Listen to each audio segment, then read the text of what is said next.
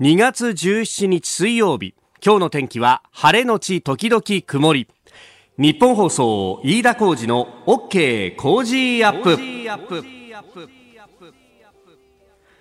朝6時を過ぎました。おはようございます。日本放送アナウンサーの飯田浩二です。おはようございます。日本放送アナウンサーの新業一華です。日本放送飯田浩二の OK 工事アップ。この後8時まで生放送です、えー、今朝はちょっと空気ひんやりしてるなという感じであります。日本放送屋上の温度計7.2度まあ一頃と比べるとまだちょっと高いっちゃ高いんですけれども、はい、えー、これからあ明日あさってとちょっと涼しくなっていくぞという東京で、えー、あります。まあ、特に明日がね、えー、場所によってはあ気温も10度にいかないぐらいだということで、まあ、えー、今日はね、だからズボン下を履こうかどうかってすごく迷ったという感じなんですが、はい、昨日とね、打って変わってという感じにちょっと肌寒くなりますんで、体調管理お気をつけください。昨日は本当暖かくて、私、あの番組終わった後にですね、ちょっと昼過ぎから、えー、取材に行く予定がありまして、えー、それがですね、あの都内某所なんですが、はい、まあ、あの江東区のあたりなんですけれどもね、で、えー、何しに行ったかっていうと、あのこの間、海上保安庁の、えー、第三管区にあります特殊救難隊の取材に行ったじゃないですか。はい、で、えー、そこに、えー、第三管区の人も来ていて、いや、あの実は今度また取材の機会があるんですよって言って、え、なんですかなんですかって言ったら、え、え実は新しい船ができて、その引き渡し式が行われるんですと。新しい船の引き渡し式ですか？そういうのって見たことないからちょっとじゃあ一回見せてくださいよなんて言って、もうあの、野じ馬根性でのこのこと言ったわけなんですけれども、まあ、あの、船を作るね、そのドックのところにですね、紅白の幕を作って、そしてあの、赤い絨毯を敷いてですね、まあ、あの、ちょっと厳かな感じの雰囲気で、しかし華やいでいる感じでですね、えー、やっていたんですけれども、その引き渡された船というのが、えー、200トンぐらいの、えー、まあそんなにね、ものすごく大きな船ではないという船なんですけれども、三日月という船で、で、えー、これがどこに配備されるかというとですね、小笠原海上保安署というところに配備をされると。で、えー、巡視船の配備は初めてだっていう話なんですね。で、小笠原というとですね、これピンとくる方もいらっしゃると思います。海上保安庁絡みで言うと、今から5、6年前になるんですけれども、あの中国のですね、漁船が退去してやってきて、根こそぎ、えー、この小笠原の名産でもある赤サンゴを取っていったということ覚えてらっしゃいますでしょうか？あの、多い時には200隻を超える中国のサンゴ漁船が確認されて、で、えー、これに対してですね、もちろんあの日本の領海であり、それ、そしてその外側は排他的経済水域で、ここで許可もなく漁をするというのは国際法違反であることは言を待たないところなんですが、多勢に無勢という状況で、で、えー、当時、その父島、まあ、小笠原村の方々、えー、夜中にも高校と明かりをつけた漁船が何百隻といる様が島からも見えたんだと。この恐ろしさと言ったらないですあれが、こう、もし島に向かって動き出してきたらどうしようかっていうのは、本当にこう危機を感じたんだと。で、あの当時ですね、小笠原村の村長さんなども、えー、上京してこの状況なんですよっていうことをこう各所に回って訴えかけたりとかもしていらっしゃいました。で、えー、そのところからですねでその当時このじゃあ小笠原の海上保安署にどういった船が配置されていたのかというと監視取締艇これあの船じゃなくて艇なんですね、はい、で、えー、まあえー、相当数5トンのですね、まあ、なんというか、こう、船というよりボートみたいな感じのものがあって、まあ、えー、長さもですね、10メーターに満たない8メーター弱ぐらいのものが1隻、まあ、配備はされていた。で、えー、定員は7名だったと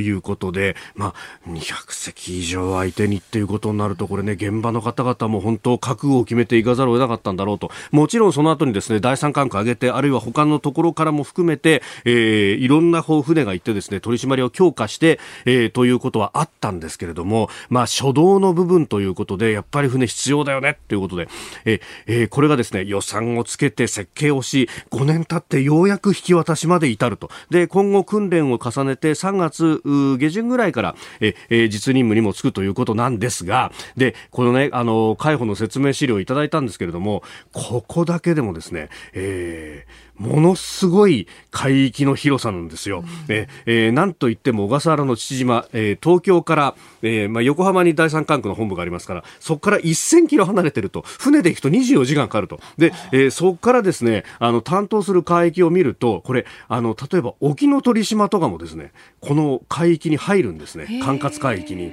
えー、硫黄島も南と南鳥島もと。であの沖ノ鳥島なんて南大東島のあたりからですねさらにあのな南東に下っていくようなところなんですが、えー、一応第三管区の担任海域になっていると。でここがまさに、えー、中国が、えー、資源調査船だとかを出してきて違法にその調査をやっているという最前線でもあっておそらくその時の初動対応なんかもこの三日月という船の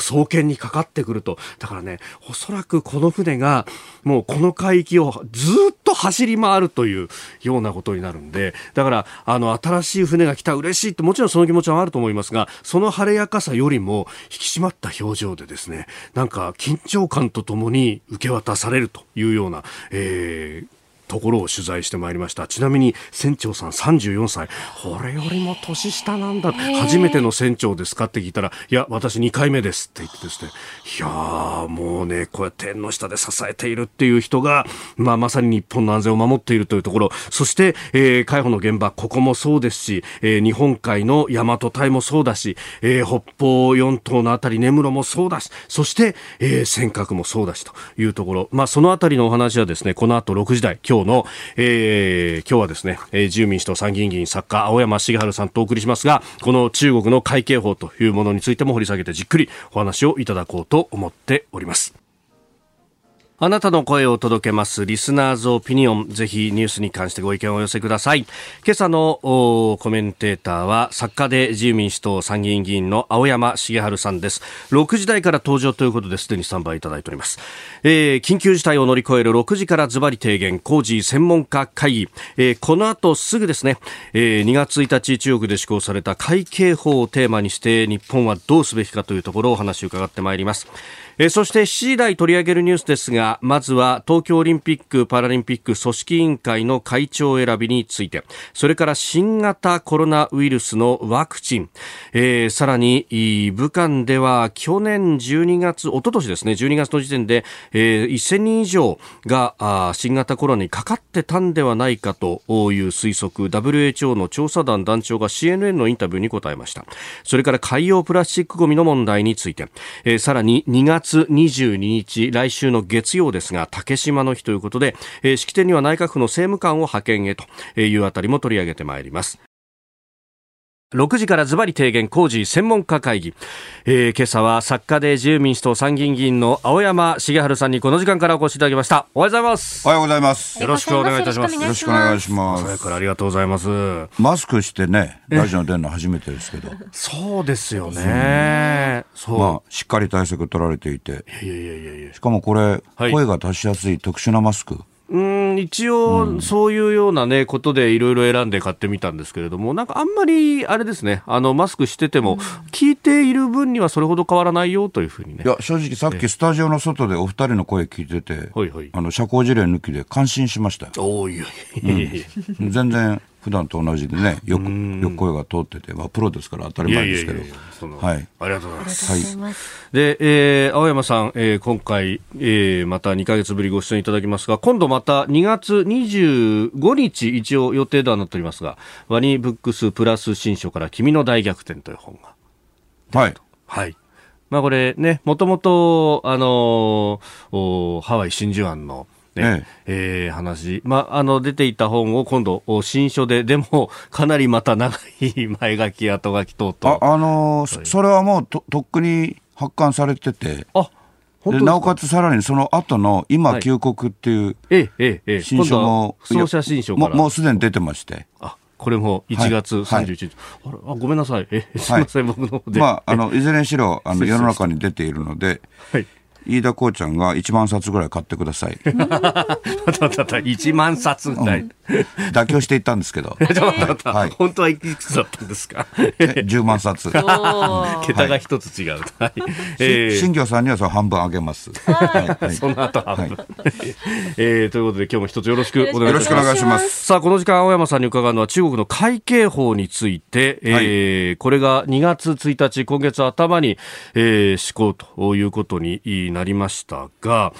まあ、これがどこを狙っているのかというあたり、まあ、人によっては南シナ海が本命だみたいなことを言う人もいますが、えー、このあたりのことっていうのは青山さんかなり YouTube のねチャンネルでもお話しされてらっしゃいますけれども。南シナ海があ本当の狙いだっていうのは違うと思います。はい、あの海警法っていうのは、まあ、海警っていう言葉が日本語じゃないんで、はい。えー、馴染み薄いと思うんですけど、海の警察会計と称しまして、はい、日本ですと海上保安庁、うん、アメリカだとコーストガード沿岸警備隊なんですけれども、はい、その字のごとくあくまで警察なんですよね。で南シナ海でもこの中国の海警局の船は、はい、まあ、ベトナムやフィリピンの漁船の方々を困らしたりしてるわけですけれども、困らしたりどころか、まあ、かなりのひどいことをしたりしてるんですけれども、はい、でも南シナ海はとっくにもう軍事力が前面に出て、人工島を作っているわけですね、たくさん。で、そこにあるのはミサイル発射基地でしたり、あるいは大きな爆撃機の使える長い滑走路でしたり、完全にもう軍事ベースなんですよね。はいで、その軍事ベース、同じことを東シナ海でやるとですね、えー、実は日米の防衛力、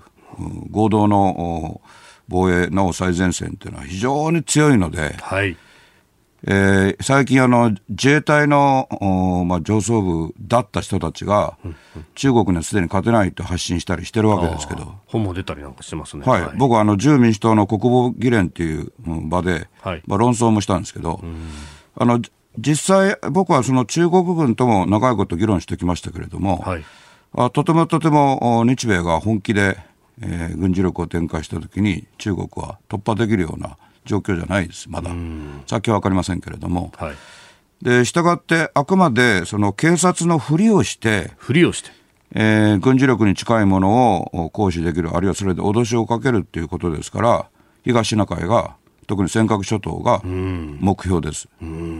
はい、このところのニュースを見ていると、あの昨日も領海に4隻入ってきたと、はい、でえー、漁船を2方向からこう追い詰めようとするなどなどと接近したなんていう話も出てきてますが、はい、これもその辺の一環ということになりますか？その辺の一環っていうか、もうあの会計法は2月1日に施行されて、はい、もう半月以上経ってるわけですから、うん。中国は全く法治国家じゃなくて、習近平国家主席による人治国家なので、法律があろうがなかろうが本当は関係ないんですけれども、はい、要するに国際社会は、あどこの国もですね、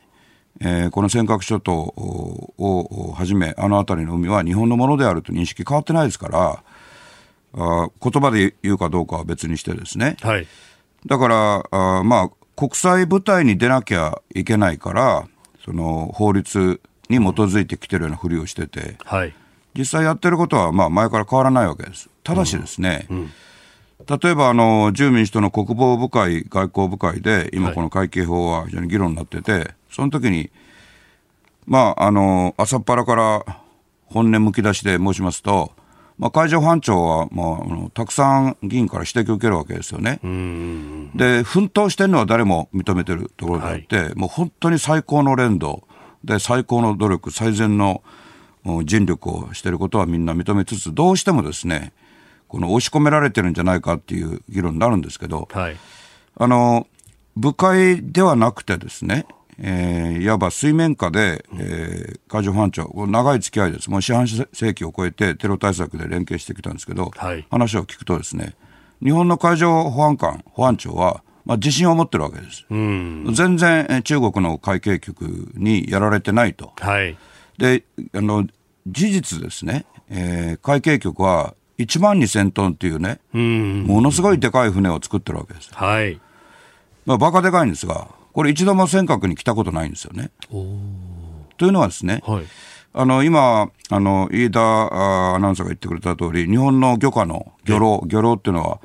まあ、あの魚介類を取ることですけれども、えー、それを邪魔しようとしてるわけですけど、その漁船って、はい、まあ、10トン以下ですよね、うんうんうんえー、ちっちゃいものですと3トンっていうのもなくはないですよね。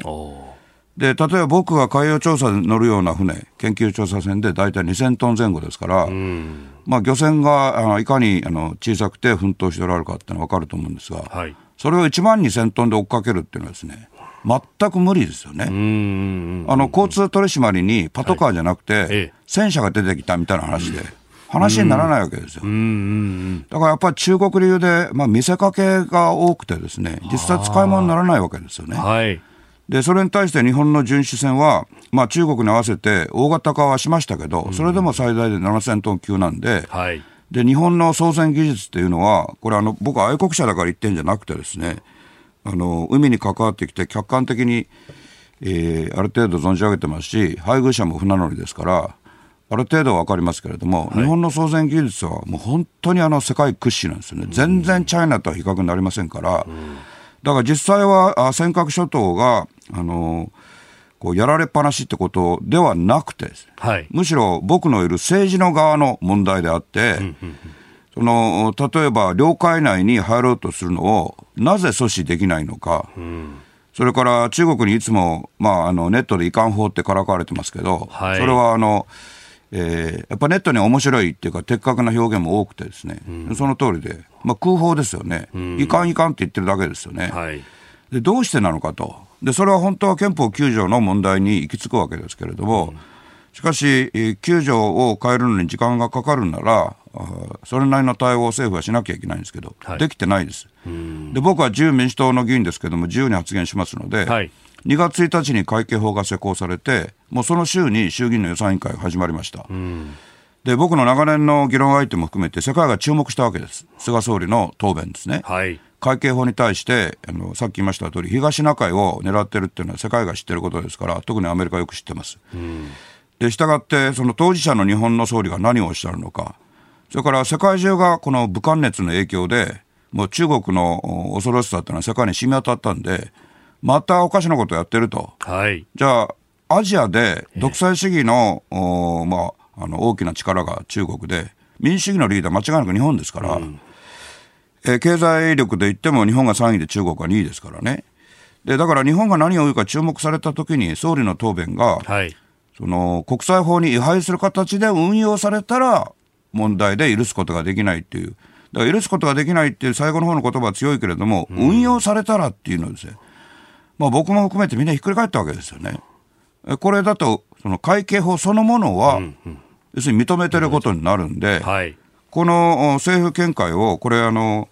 固定したものじゃないので、ええ変えていかなきゃいけないです。で、その時に党が議員内閣制ですから、党と政府があのお互いに切磋琢磨して政権を作ってるわけですから、はい、予算委員会は参議院にも来ますし、うんえー、不私は参議院の予算委員でもありますし、はい、この政府見解をきちんとその中国のいわば圧力を国際法にのっとって正当に、えー、向かい合えるように変えていかなきゃいけないです。だからまあ、あの、今、あの、評論家とか学者ではないので、実際にそういうことをしなきゃいけないです。それと同時に、はい、その、中国は警察のふりをして、その、軍事力に近いものを展開してくるということがありますから、はい当然、海上保安庁の、えー、構えをですね、うん、さっき言いました通り、海上保安官自身はあれほど頑張ってらっしゃるのに、政治の力が及んでいないので、うん、えー、少なくとも国際社会からも、あるいは日本の国民有権者からも、押し込まれているように見えますから、はい、それがそうでないように、えー、海上保安庁の体制を強化しなきゃいけないのと、それから最終的には中国は入ることできませんよってことを見せるために、はい、日米の共同演習って、実はあの、近くではやってるんですけど、尖閣諸島の中でやったことがないので、はい、これをすぐやらなきゃいけないし、それから沖縄の那覇に日米の共同実施的な、まあ、僕ら連絡所と言ってるんですけど、本当は指揮所ですよね、はい、これ、アメリカのあのハワイ真珠湾にあるインド太平洋軍司令部がずっと前から、まあ、求めてるものであって。アメリカは求めてるんですね。もう長いです、その非公式に求めが来てからですね。でそれを那覇に作って、はい、でやっぱ僕らが一番気をつけなきゃいけないのは、日本だけ1945年のところに立ち尽くしてて、はい、世界は1945年、西暦1945年に第二次世界大戦が終わって、ガラッと考え方変わって、うん、軍事力っていうのは戦争をやるためにあるんじゃなくて、はい、戦争を起こさせないために、抑止するためにあると、切り替わってのこの76年なんですが、はい、日本だけはその軍事演習っていうと戦争をやる準備だってなるんですが、起こさせないためにやるのが軍事演習なんで、それを直ちに尖閣諸島の大鶴島の目の前でやらないといけないです。はい、これね、あの、ざま、こう、部会での議論もあると、はい、あの、青山さんも YouTube のチャンネルなどでもおっしゃってますけれども、まあ、その中で、その、まあ、えー、海上自衛隊なりのこう船が出ていくということが、まあ、中国への刺激になるんじゃないかみたいなことが指摘もありますよね。これ、演習であれば、そう、その恐れはないということでいいですか？そうです。あの、演習まで中国した刺激したくないっていう人は確かにいるんですよ。これ全く、まあ、ご存知ないっていうか、あの、国際社会ではデトランスって言いますけど、抑止力ですね。そのことが分かってないんですよね。はい、だから、さっき言いました、1945年で立ち尽くしてるっていうのは、国会議員の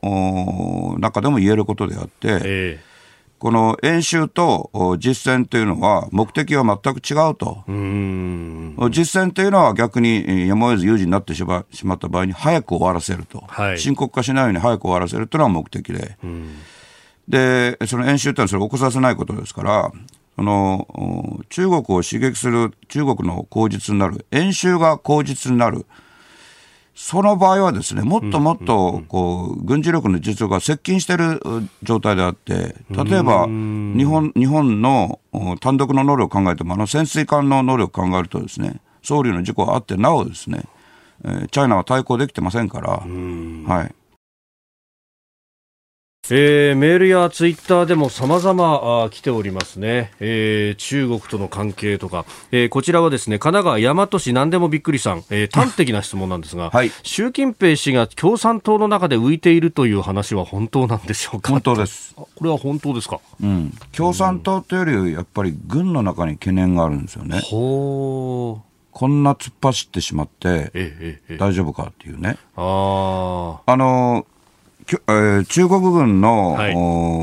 大佐とか将軍ともう目を見て議論してたっていうのは議員になる前ですけどね、議員になってからそれ全然できないんですけど、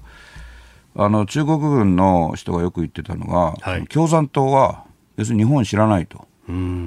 するに毛沢東が作った、まあ、毛沢東が作ったって言っちゃいけないけど、途中で権力を毛沢東が握って八路軍っていうのを作ったんですけど、はい、日本軍と戦ってないんですよね。毛沢東さんは賢かったから、日本軍強いので、まあ、蒋介石に任せておいて、はい、で結果的に要するに八路軍から解放軍に今至ってるわけですけど、うん、日本の強かった時を知らないんで、どうしてもこう共産党は頭でっかちで日本を軽く見ると。でも軍の上の方はアメリカ軍のこう情報を結構伝わってますから、はい、アメリカ軍はこう日本が強かったって記憶強いですからね。だから軍の考え方、日本に対する考え方とリアリズムと習近平さんがちょっと合わないんですよ。はいあの尖閣諸島周辺についてもそうですよ。うん、はい、やっぱりこう古今東西その軍っていうものは、うん、まあ直接何かがあった時には自分たちが一番最初に出ていくから、はい、こう好戦的というよりはむしろ抑制的なんだって話があります。抑制的っていうのは言い過ぎだと思うんですけど、えー、あのリアリストですよね。当たり前ですよ、命かかってるから。あと、要するに、中国軍って実戦経験が陸軍以外にないでしょ、はい、ほとんどないですよね、はい、そういう問題もあります。なるほど。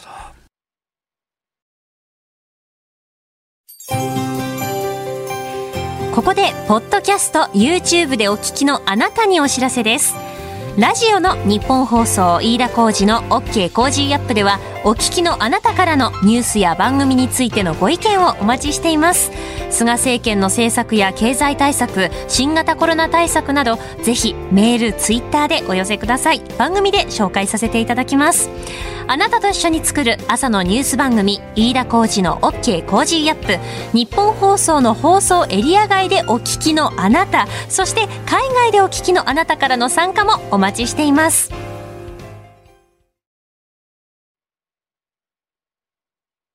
えー、では最初のニュースこちらです。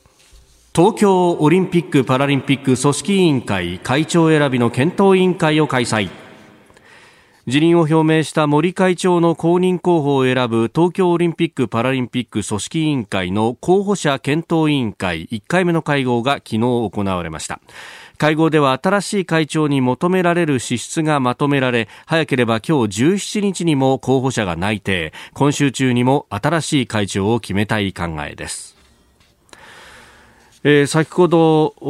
芸能の、ね、コーナーでもありましたけれどももう新聞事例のような形でいろんな名前が出てきて、えー、おります、えー、今日は2回目の会合の予定ということですが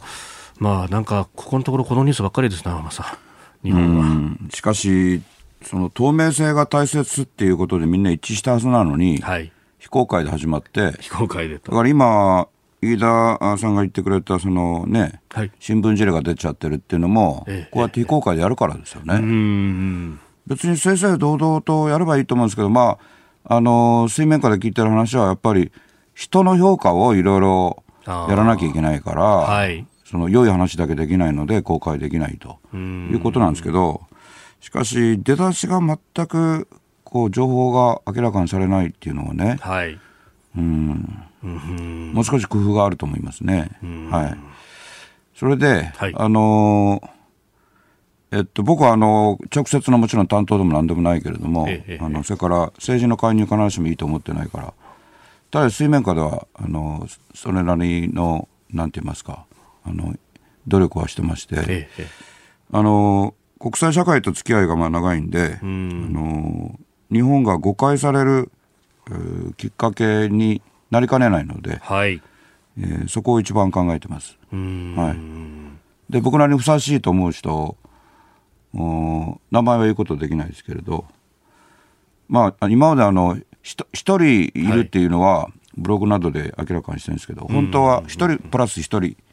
らっしゃってですね、えー、どうなるか分かりませんけど、あのちゃんと人材いらっしゃいますよ。はいまあ、これ、はい、オリンピック・パラリンピックをどう、ね、どうっていうか、あと半年ないというところですもんね、あと160日余りで、まあ、本番、このままの予定ではやってくるということにこれはあの僕の意見はもうずっとはっきりしてて、やるべきです、必ずやるべき、7月23日に開会式をやるべきであって、でそのためにどうするか、はい、ただしその、オリンピック・パラリンピックの本来の精神ですね、うん、アメリカでロス五輪やってから、もう、はい、あの商業化でどんどん来て、で日本もずっとそれに今押し流される形で来たんですけど、もともと1964年の東京オリンピックを極めて清潔な形で、しかも国威発揚とかですね、はい、あの国同士の自意識のぶつかり合いにならない、清潔なだけじゃなくて、もうオリンピックって本来こういうものだよねと、当時パラリンピックはまだなかったですけど、それを示したことの示し示すことができた日本ですから、はい、だからこの今いろんなことがあったから余計にですね、だから武漢熱で苦しんでる世界だから余計にスポーツを通じてこれぐらい人間は蘇ることができるってことを示す。でそういうことにふさわしい組織委員会の会長でなきゃいけないですけれど、さっき言いました通り人材は日本にちゃんといらっしゃいますし、それから観客をどうするか、それから選手へのワクチン投与をどうするかっていうことは必ずクリアしなきゃいけないけれども、オリンピック・パラリンピックそのものは開催必ずできるんで、はい、そこはあの自信やあるいは関心を失わないようにしていただきたいんです。あの国民の支えないとできませんから。うそうですよね。あの前回のその東京オリンピックね、あそこで、えー、まあどういう正式名称かあれでしたけども、ね、あの障害者スポーツってものにも世界で初めてこう、スポットを当てたっていうのも東京オリンピックでもあったことでもあるし、はい、で、えー、そこにじゃあ今度これから先人類がどうまあその寿命が長くなる中でこう一緒に歩んでいくかっていうようなところもテーマになったりとか、うん、これ本当この先も含めて、まあ、コロナってものもそうですけれども東京オリンピックって世界的にも大事になってきますもんね。はい。あの今、あの飯田さんが言ってくれた通り、まあ、パラリンピックっていうものに育ってきたわけですからね、でおそらく記録そのものはパラリンピックの方がやがて追い越していく、はい、競技によっては。うん。そうなると思いますから。確かにもうマラソンなんかそうですもんね。車椅子の方がよっぽど速いっていう、うん、うん。えっとこれから先のずっと長い間、はい。まあ、考えると人間は寿命が今までの伸び方と違う、うん、ようになると思います。まああのパーツの入れ替えも含めてですね。別に脳の意識さえ維持できれば、はい、実はそれが命なので、はい、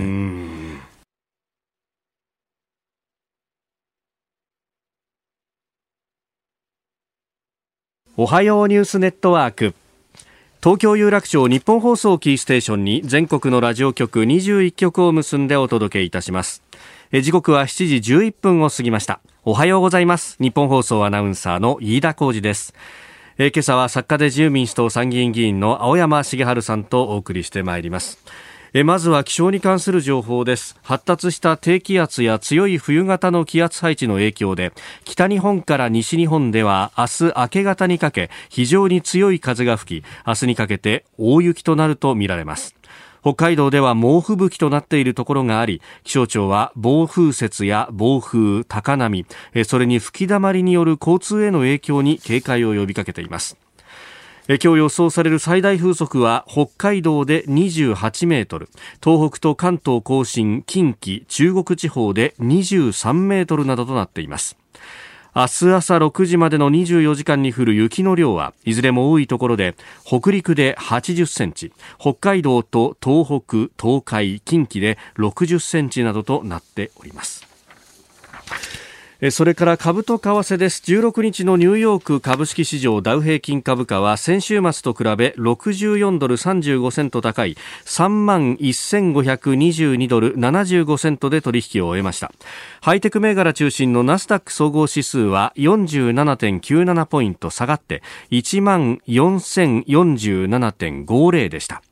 一方円相場は1ドル106円ちょうど付近で取引されております。えでは取り上げるニュースこちらです。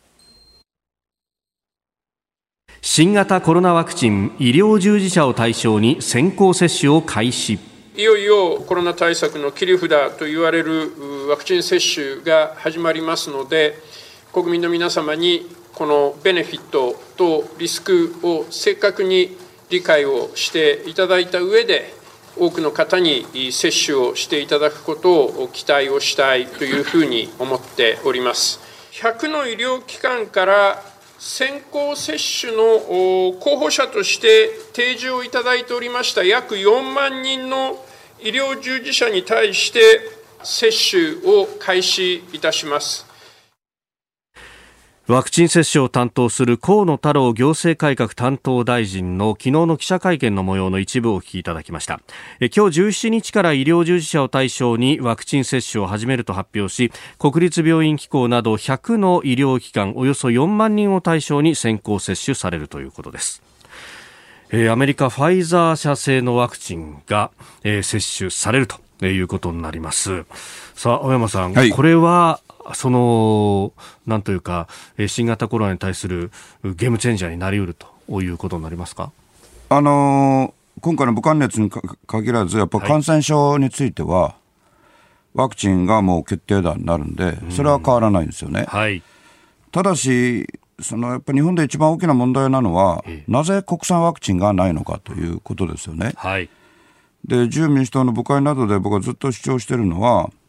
その当面、ファイザーやモデルナやアストラゼネカっていう輸入ワクチンに頼らざるを得ないにしても、はい、医療問題を超えて国家安全保障の問題と捉え直して、はい、輸入に足らないその国際国産ワクチンをちゃんと使えるという状況にすべきだと、でいつも政府側から答えないんで、この間ですね、はい、この方面だけ突然、日本の技術力がないっていうのは、普通に考えるとおかしいと。うん実は余計な規制が邪魔してるんじゃないかと、はい、で命に関わることですから、規制は大切なんですが、非常時、緊急時に対応できるその規制体系でないといけないっていう話をしましたら、厚労省の、まあ、担当のトップからですね、はい、薬事規制の問題じゃありませんっていう答えが返ってきて、ほうほう。で部会っていうのはまあ一問一答なんで、その場はそれでやむを得なかったんですけど、後で、このこれに関わっている党の側の首脳の一人からですね、はい、ちょっと安倍山さんって話がありまして、ええ、本当はやっぱり規制が絡んでると思いますと。う。ん、だから、新たにまあチームも作って、それを打破していきたいと。それで、えーまあ、メーカー名言いませんけれども、特に2社があかなり一生懸命やってて、はい、それで、えー、例えばあ、まあ、臨床実験も、まあ、ある程度はやってるわけですけれども、はいあの東京大学の先生で世界に知られてあの医学生理学賞を今すぐ取ってもおかしくない、えー、先生もいらっしゃいますしね、はい、だからそのこうやって出だしはあ、まあ、今回フファイザーですけれども、国出だしは輸入であっても、必ず国産にすべきですよね。でその上でやっぱり一つのいいニュースは、そのワクチン、す、えー、で、に諸国で、えー、投与が始まってるわけですけど、はい、効果は出てます。で、えー、製薬業界も、まあ、特に海外の製薬業界、まあ儲けが大きいからから余計にいろんな今までスキャンダルもあったんですけど、はい、今のところはその製薬会社が言ってただけの効果は出てます。それから副反応も、まあ、今まで想定してた通りに収まっているんで、んえー、これから局面は大きく変わっていくことは間違いがないんです。だからそういう意味からも7月23日の開会式のオリパラはできると言ってますし、はい、株価がずっと高いのも、はい。あの、金融緩和でお金がダブついてると、庶民はみんな困ってるのに、そのマーケットでは、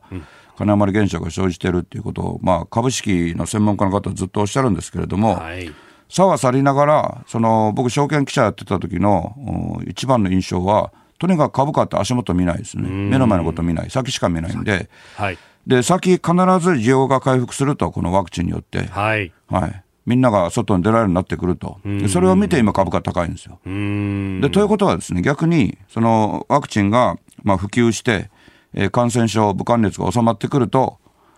来る気配が見えたら株価下がります。ああ、そこで必ず下がる。見込みで買って実態で売るっていう形ですか。まあそれもあるんですけど、そういうあのテクニックだけじゃなくて、要するにあの今はもうとにかくじゃぶじゃぶに財政出動して諸国が体制を取ってるでしょ。で、それが打ち止めに近くなるときが必ず来るんで、で、それが見え始めたらどんと下がるんで、はい、でも一旦そうやって、あの、下をして、はい、まあ、あの、土台を作ることも大事ですが、あの、今苦しんでる方、失業されてる方をはじめ、本当に多い、はい、感染なさった方はもちろんのこと、親族を亡くした方も、もう本当にあの、絶望の淵にいらっしゃる方、多いっていうのは僕は実感してるんですけど、あの今言えるのは、この2月の半ばに言えるのは、先は明るいってことです。はい、でこれあの天さん、さまざまな感染症をずっとこうご覧になってきた。24年目ですね、感染症に携わって。で、ねはい、でこのこう、まあ、新型コロナに関してなんですが、ワクチンが出てきたと、であの感染収束するであろうということなんですが、例えばそれが、うん、あの流行性のインフルエンザみたいに、また冬になると感染者が増えるなどっていうのは、うん、今後の、まあ、見通しっていうのは必ずありますよね、それは。あじゃあ、その意味でもワクチンというのはちゃんと作っておかなきゃいけないってことですそうです、それでウイルスは、まあ、いわばその変異するのが仕事であって、はい。あのウイルスが変異できなかったら、今みたいに人類より古くからずっと、まあ、あれは生物じゃないんで、生き延びるって言い方は本当はできないんですけど、えー、ずっとその活躍でき、活躍って言い方は間違いですね、あの存続し続けることはできなかったので、えー必ずその変異を起こしていきますから、そのワクチンも変わらなきゃいけないし、えー、そういう意味では、あの仮にこの先、仮にっていうか、必ずこの先静まっていくと、僕はあえて断言しますが、はい、でも、違う形でぶり返します。はいで、えー、そこでですね、続いてというか、用意していたニュースが、新型コロナ2019年の12月、一昨年の12月の時点で中国武漢で1000人以上が感染していたんじゃないかと、あの、先日、武漢に入った WHO の調査団の団長が CNN テレビのインタビューで答えたということなんですが、えっと、僕はあのウイルス学や免疫学の立場じゃなくて、はい、つまりメディカルじゃなくて、危機管理の立場から、感染症に関与して24年目なんですが、はいその立場から言うと、1000人以上なんて段階、レベルじゃないですよ。あもうもっと多かったと。それで、あの中国は実はあの中央集権じゃなくてですね、はい、領土が広すぎるんで、モザイクみたいに中国を細かく割って、うん、でそこの共産党書記を小型の独裁者にして、はい、それで北京で集約するっていう国ですから、だから経済統計は全然当てにならないんですよね、下から上がってくるのがいつも自分を守るために粉飾してあるから。はいで同じことがこの感染症でも起きて、その武漢からの報告が遅かった上に、信用できない中身だったんで、はい、えー、北京が実際に介入して調べ始めたら、ものすごい感染者だったから、一気にロックダウンして、でロックダウンの結果、その市民で何が起きたのかは、おそらく永遠に私たちが知ることはないと思われますけれども、まあ、たくさんロックダウンによる犠牲も出たと思われますけど、はい。そこで、えー食い止めようとしたし、まあ、一時期は食い止めにかなり成功したわけですよね。で、そのロックダウンに踏み切る動機となったその感染者の数が1000人なんていうオーダーじゃないですよ。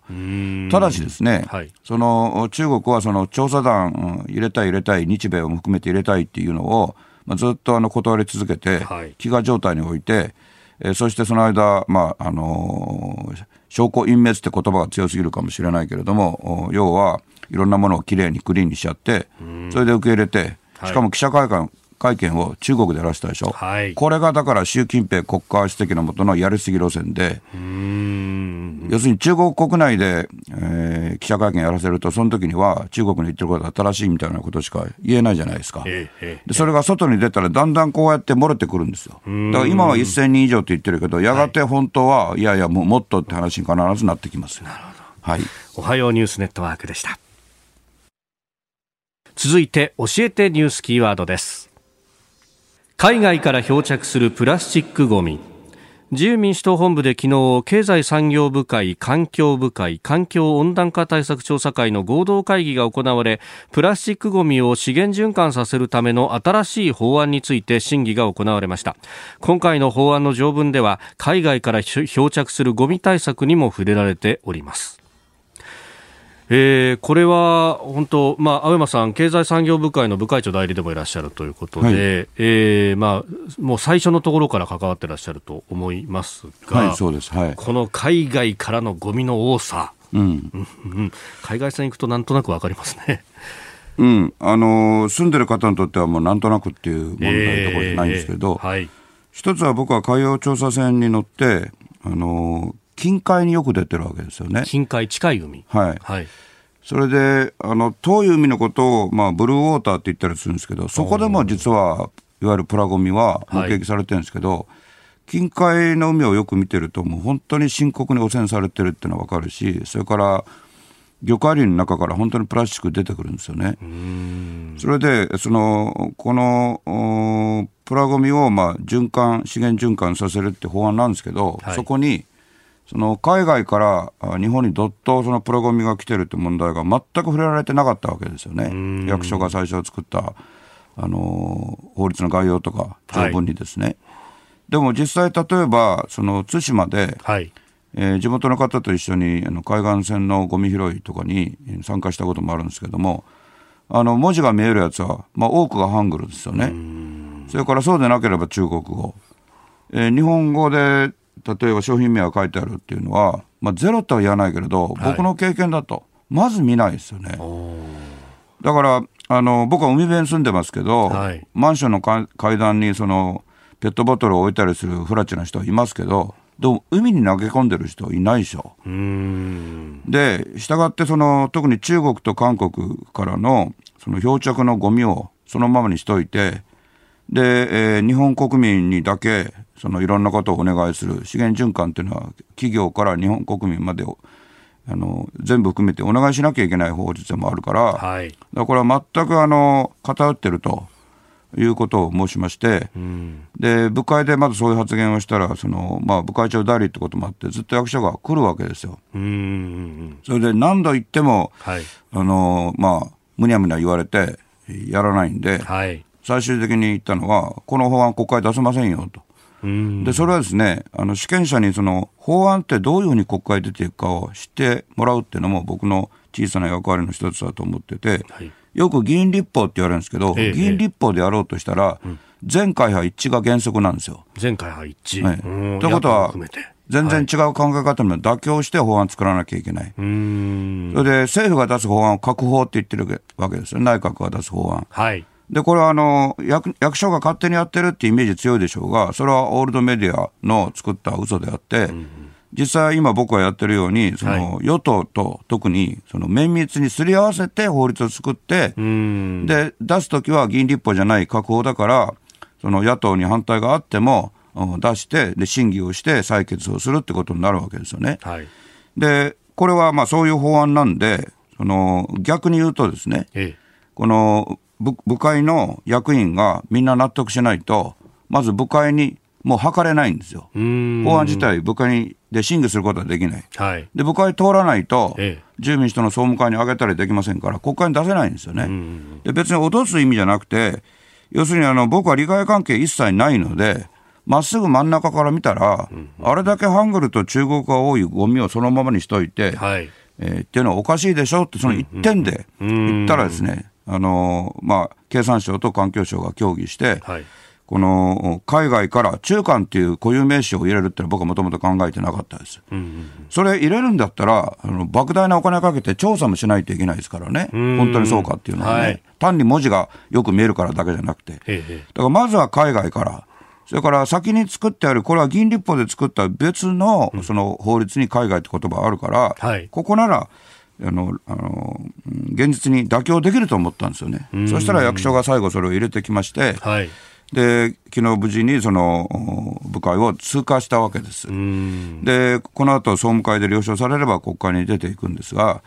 あのそれで終わりではなくて、ですね、はい、これでやっといわばその中間と交渉できる下地ができることになるんですよね。そこが大事なんですよ。法を持って交渉するということが目的です。続いてここだけニューススクープアップです。この時間最後のニュースをスクープアップ。竹島の日の式典に内閣府政務官を派遣へ。小此木八郎領土問題担当大臣は昨日島根県などが22日に松江市で開催する竹島の日の式典に和田義明内閣府政務官を派遣すると発表しました。政務官の出席は9年連続となります。2月22日、明治時代に竹島が、えー、島根県の所管となった日ということで、えー、2005年にこの竹島の日というのを条例で島根県は制定しております。まあ、政務官派遣ということ、9年連続ということだそうですけれども。はい、いや、僕は領土担当大臣が行くべきだと考えますし、うん、竹島の日も島根県だけに大きな負担をおかけするんではなくて、はい、えー、当然、はい、えー、国の日にすることも含めて、えー、考えるべきで、その竹島の問題っていうのは、もう一度僕ら考え直さなきゃいけないのは、実は1950年代にですね、はい、まあ、あの正確に言うと1951年にその突然韓国が海の中に線引っ張って、はい、あのこっちからこっちはこっちから西側は韓国のものだっていう無茶な主張をしたんですけど、うん、その時日本はまだ独立回復してなかったんですよね。はい、で独立を回復してから実はこの島根県沖郡の竹島で漁をなさってる漁家の方が実は韓国軍に殺されたりもしたんですよね。はい、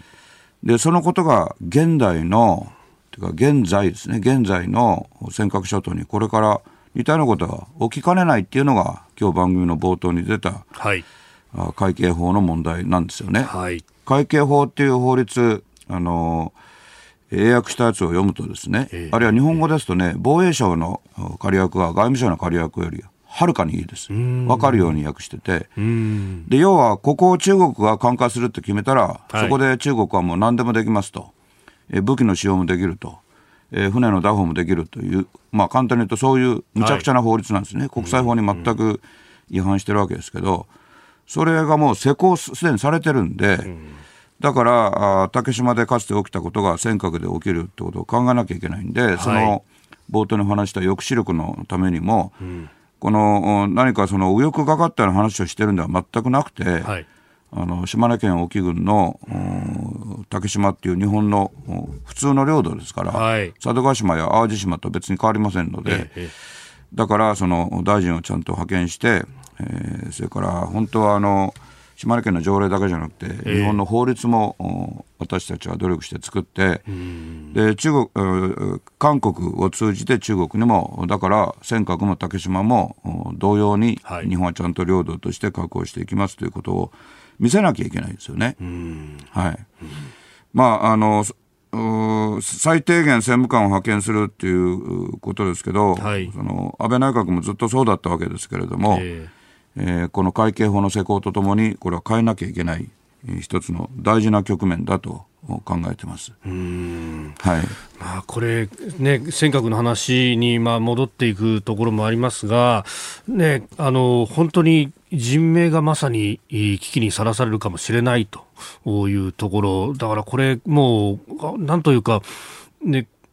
これに反対する余地ってあんまりないような気がするんですけれどもね、はい、人を守るってことあの竹島でも漁家の方々だけではなくて、海上保安官も銃撃されてるわけですけど、まあそ、それは実は日本では忘れられてるわけですよね、例えばあの漁家の方が殺されたなんてことは語られることないですよね。はい、でも中国はちゃんと覚えてるわけですよ。ええええで、さっきの話の大事なポイントをもう一度思い出してほしいんですが、竹島を取られちゃった時は独立を、主権を回復してなかったです、まだ占領下で。でも、銃撃事件が起きた時は、もう独立国になってたのに、日本は対応しなかったわけですよね。だから中国から見たら、はい、もう同じに見えるわけですよ。だから出て行っても大丈夫と、はい、でそこで抑止力が失われてるんで、日中双方にとって不幸なことが起きると、特に日本側は漁家と海上保安官の命があの危機にさらされる危険があるんじゃなくて、今さらされているわけです。す、で、に。すでに、あの、機関砲を積んだ武装船があの漁船を追いかけ回してるわけですからね。はい、で、そこの守りを海上保安庁の巡船がちゃんとやってるんですが、ってことは保安官の命も危機に瀕してるわけですよね。うんだから、あの、竹島と尖閣の問題っていうのは、まあ本当は北方領土も含めてですけれども、はい、ちゃんとつながってることなんで、ん。だから政府はちゃんとその説明をしなきゃいけないですよ。それから僕ら国会議員も、自分の議員活動を通じて、えー、有権者にちゃんと話さなきゃいけないです。で、特に僕はまあ参議院の全国比例で出ていて、そして選挙活動しませんし、あの、政治献金も1円も受け取らないっていう新しい議員活動を、後の人のためにやってるわけですから、はい、当然こういうこともあのお話しなきゃいけないんで、だから日本放送にもそのつもりで来てるわけです。はい、さっきのプラゴミといい、竹島といいね、はい、日本放送が志を持って、こういうテーマを取り上げてくださること自体、本当はすごく感謝してます。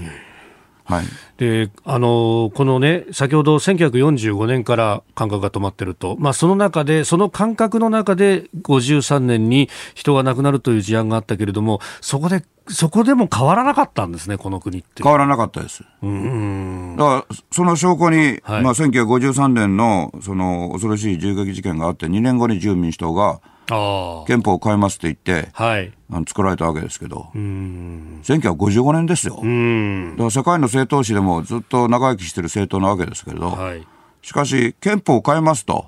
明言して作った政党がですね、はい、その後一体いくつ内閣作ったんですか？うんで、その内閣が憲法改正を主題にしますって言ったのが安倍内閣が最初なんですよね。はい。第一次安倍政権が。えー、で、僕は竹下総理の前、中曽根総理の時に総理番1年やって、えー、中曽根政権非常に強かった。5年続いたんですよね。はい。だから中曽根総理に、あの、戦後政治の総決算とおっしゃってるのになぜ憲法改正をやらないんですかって言ったら、うんうん、君ね、我が内閣では、あの、テーブル載せないんだって言われて、僕はびっくりして、えー、でも中曽根総理は普段特に一対一の時ははっきりおっしゃる方だったのに、この件については、いや、要はできないんだと。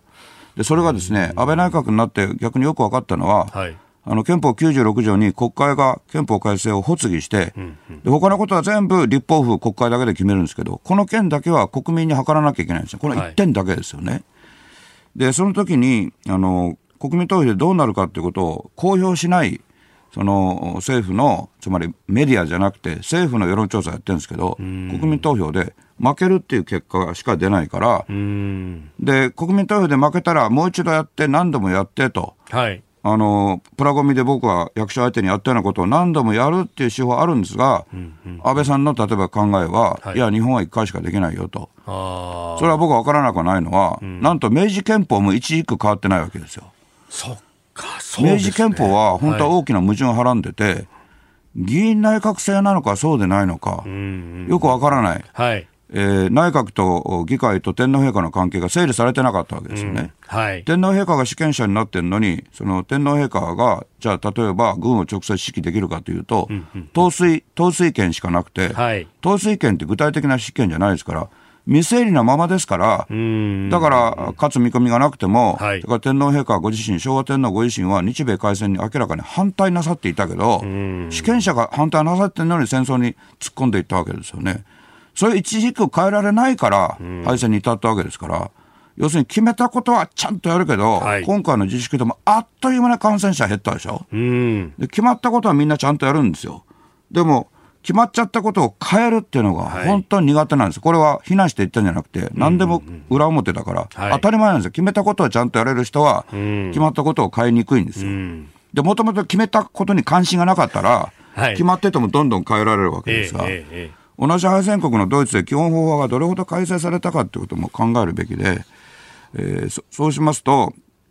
やっぱり根っこは9条の問題に行き着くんで、うん、今、あの、飯田アナがちらっとおっしゃった通り、本当はこれこそ超党派で考えられるべき問題で、それから僕こそ護憲派だと言ってるんですよ。なぜかというと、憲法は96条に、憲法の変え方を書いてあるわけで、はい、これは当然人間の作った法典だから、やがて世が変わり人が変わったら変えなきゃいけないんで、その時はこの96条で変えてくださいね、というのが盛り込んであるわけですから、はい、変えないっていうのは、実は憲法を尊重してないってことだと思います。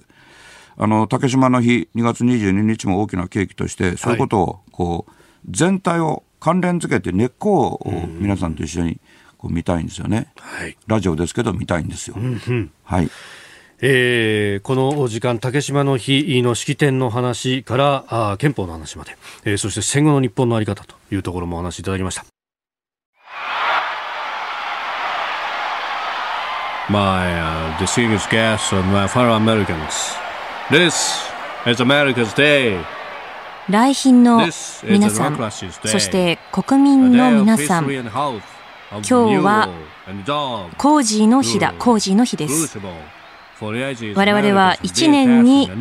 6回、2ヶ月に1回訪れる試練から、ポッドキャスト、そして YouTube、番組は尊く脆いものだと改めて学びました。工事市場これほど多くの難題に直面。した時代はほとんどありません。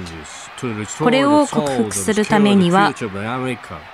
言葉以上のことが必要だ。民主主義の中でも最も得難いものを必要とする番組を聞くことによる結束結束です。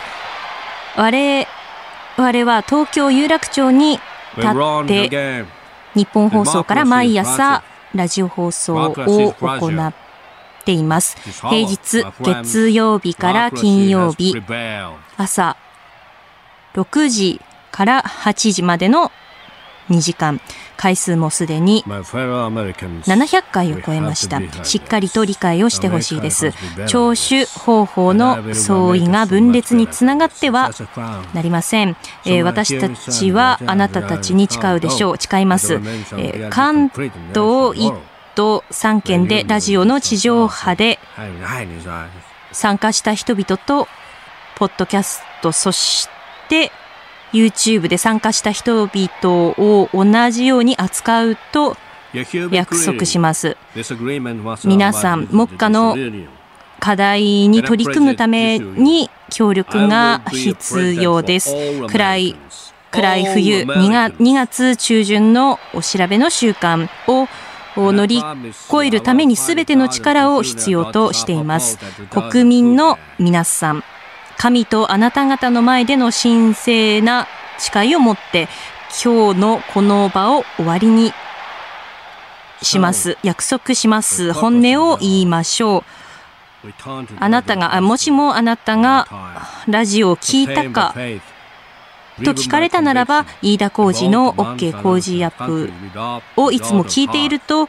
答えてくれることを私は強く願っています。リスナーのあなたに神の祝福をありがとうございます。